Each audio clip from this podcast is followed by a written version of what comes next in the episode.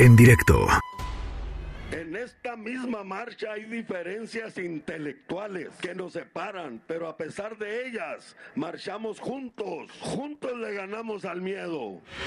Yo creo que seguirle exigiendo nomás a, a los poderes que ellos resuelvan esto es un poco como darle de chicotazos a una mula que ya está muerta, que, ha- que ha- que nos ha probado que ellos son incapaces de resolver este problema y esto no, no para, no para, no para la masacre. Yo creo que las divisiones políticas y culturales, religiosas, sociales, tenemos que superar eso, tenemos que estar unidos todo el país para detener la violencia. Y yo creo que la política nos ha dado muy pocas soluciones, es tiempo de que los ciudadanos nos unamos todos para defender la vida.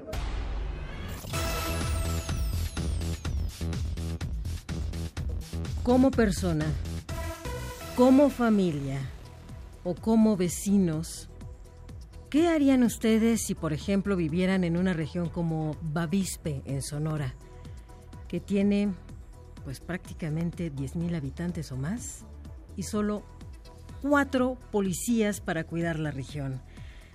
Y con un antecedente como lo que le informamos en su oportunidad, sucedió el 4 de noviembre del 2019 la muerte de nueve personas, incluyendo seis niños y tres mujeres. Julián Levarón nos acompaña en la línea. Muchísimas gracias, Julián. En verdad, no sabes cómo agradecemos que en medio de todo lo que enfrenta tu familia tengas esta disposición de platicar con el público de MBS Noticias. Bienvenido y cuéntanos qué significa tener estas condiciones de vida. ¿Cómo estás? ¿Qué tal? ¿Cómo están todos?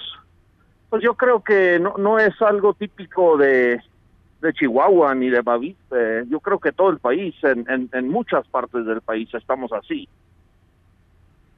Sí, Julián. ¿Y esto qué implica? Porque ustedes tomaron la decisión, me parece valiente, de coraje y de fuerza, pues incluso de conformar una fuerza ciudadana.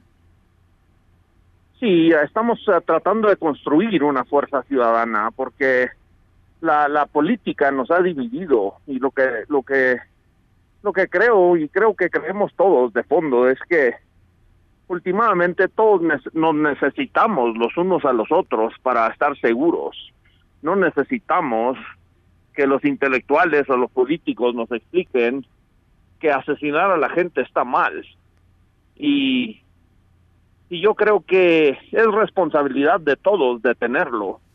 Cuando las instituciones no son capaces de garantizar nuestra seguridad, se vuelve una obligación de, todos nosotros de buscar otras alternativas y, y buscar otras soluciones y cuando menos hace- hacer unirnos para llamar a cuentas a la autoridad porque ellos tienen un monopolio en los servicios de justicia y en los servicios de seguridad y ya vivimos con casi el 100% de impunidad porque hemos abandonado nuestra obligación como padres de familia y como ciudadanos de, de a, llamar a cuentas a quienes tienen poder en nuestras comunidades.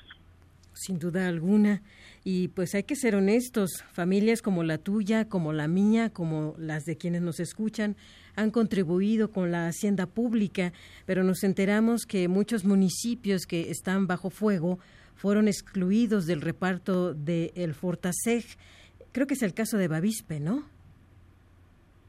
No estoy seguro, pero yo creo que depender de los políticos para nuestra nuestra seguridad es un error. el, el, el voto nos da, o sea, con el voto se le puede dar poder a alguien, pero con el voto no se le puede quitar ese poder. Y el político parece que es un mitómano profesional y que promete carísimo y nos vende carísimo el futuro, no nos resuelve nada en el pasado y nos está pidiendo cada vez más paciencia para que las cosas se resuelvan. Y eh, digo si no si no si no nos ah, organizamos para exigir cuentas cuando hubo 5% de impunidad ahora que vivimos con una impunidad total para pues para crímenes graves como lo es el homicidio va a estar mucho más difícil pero la solución sigue siendo la misma. Yo creo que vamos a empezar a ver que cuando sucede un homicidio, ah, pueblos enteros se van con el alcalde o se van con el gobernador y, y, le dicen, oiga, pues si usted es el responsable de la- seguridad y no puede garantizar nuestra seguridad, se tiene que ir o tiene que uh, tenemos que hacer otra cosa porque nosotros no podemos ser la carne de cañón para los experimentos que, que no funcionan y nuestra familia no puede ser la, la que es asesinada por, uh, por las tonterías que ustedes uh, nos quieren vender. Julián Levarón, ¿qué significa Fuerza Ciudadana? ¿Cómo estaría conformada? Eh, ¿Qué piensan al respecto de un frente como este, de un escudo como tal? Pues yo creo que es uh, una cosa muy, muy sencilla. Digo, es, es, una cosa que no, no necesita casi ni más instrucciones. Uh, cuando mi hermano fue secuestrado en el 2009, nosotros uh, decidimos en, en, la comunidad que no pagaríamos por el secuestro. Y entonces dijimos, entonces, ¿qué hacemos? ¿Nos armamos para ir detrás de los delincuentes? Pues no, porque después también el gobierno va a ser tu enemigo. El que no, no te pudo defender, ahora va a ser tu enemigo. Entonces, ¿qué hacemos? Bueno, pues ni sabemos quiénes son los secuestradores, pero sabemos exactamente quién es el gobernador del estado. Y todo el pueblo fuimos con el gobernador Reyes Baeza en ese entonces y le dijimos, usted es el responsable de la seguridad, usted tiene el monopolio en el uso de la fuerza, usted resuelva este problema. Y nosotros literalmente eh, pensábamos que nunca íbamos a volver a ver vivo a, mi hermanito Eric. Y el gobernador movió cielo, mar y tierra y se organizaron helicópteros y quién sabe cuántas cosas y tres días después mi hermano nos habló que lo habían liberado.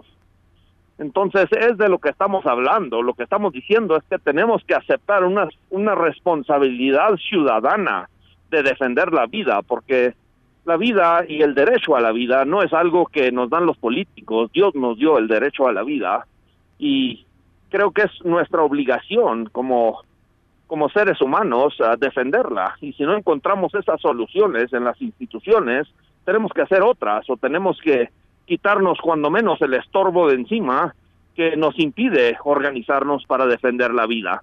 Y yo creo que esa es una obligación que vamos a tener que, que asumir todos los mexicanos. Sin duda alguna. Ahora, Julián, ¿podrías comentarnos cómo va la investigación de los hechos del pasado 4 de noviembre? Pues yo estuve en la CEIDO ayer y yo no puedo compartir más detalles, sí, más allá de que cada vez se están sumando más personas que participaron en esa masacre. Y sigue también la exposición de posibles personas vinculadas al servicio público.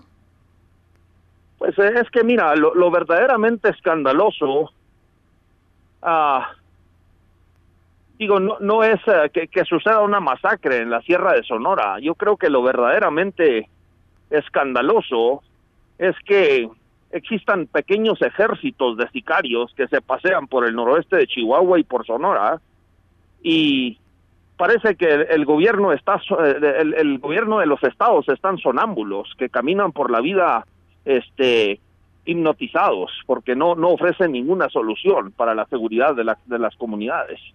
Y la, la, las niñas y las mujeres y los más inocentes y preciosos ciudadanos uh, que hay en nuestras comunidades terminan siendo la carne de cañón.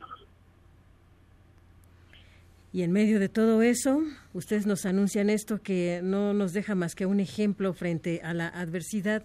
Julián, es, has escuchado una gran cantidad de referencias al respecto de lo que vivieron ustedes con la movilización en torno a Javier Sicilia y este paso que él encabezó desde Cuernavaca junto con ustedes y otras víctimas de violencia, sobre todo por la reacción de un grupo de personas en la Plaza de la Constitución. A días de lo sucedido, ¿cómo reflexionan ustedes que está viviendo el país este embate que tenemos todos los días por estos hechos de violencia, por estos riesgos que ejercen quienes están controlando la delincuencia en el país? Yo, yo creo que quienes marchamos venimos de lugares en el país donde se ven a personas que de repente te sorprenden en el camino con cuernos de chivo y te golpean. A mí me ha pasado. Y amenazan a tu familia. Y asesinan a tus familiares, a tus seres queridos y hay descuartizados y desaparecidos en todo el país. llegar al Zócalo para que te estén insultando, pues ah, por denigrante que sea y por ah, mal gusto que sea, pues eso cómo nos puede lastimar a nosotros, o sea, son unos uh, unos gritones, eso no no no creo que eso uh, o sea, yo yo pienso que nosotros hemos uh, vivido tragedias y hemos visto violencia de tal manera que estamos unidos y yo creo que la mayoría de los mexicanos sienten la impotencia que nosotros sentimos de sentirnos solos y yo creo que esa esa impotencia la vamos a superar uniendo eh, uniéndonos entre nosotros y que cada quien sea el guardaespaldas de su prójimo y más allá de, de lo que nos divide porque la política nos ha dividido y la y, la, y, todo esto de las las clases y la, la religión y, y y las diferencias culturales y todo lo demás. Yo creo que que tenemos que ver más allá de eso y estar unidos cuando se trata de defender la vida, porque el, el, el tema realmente es México, es nuestro país. Ningún país en la historia de la humanidad que ha sido incapaz de defender a su, a su gente y que permite que sean asesinados impunemente, termina conservando su libertad. Y estamos viendo cada vez más que los asesinos y los violentos y los criminales este, van reclamando cada vez más de nuestros espacios en nuestro país, que es el espacio de nuestra familia, de la tierra donde nacimos. Y creo que es uh, nuestra obligación uh, levantarnos y buscar cómo detenerlo, porque, porque no creo que las instituciones tengan las soluciones.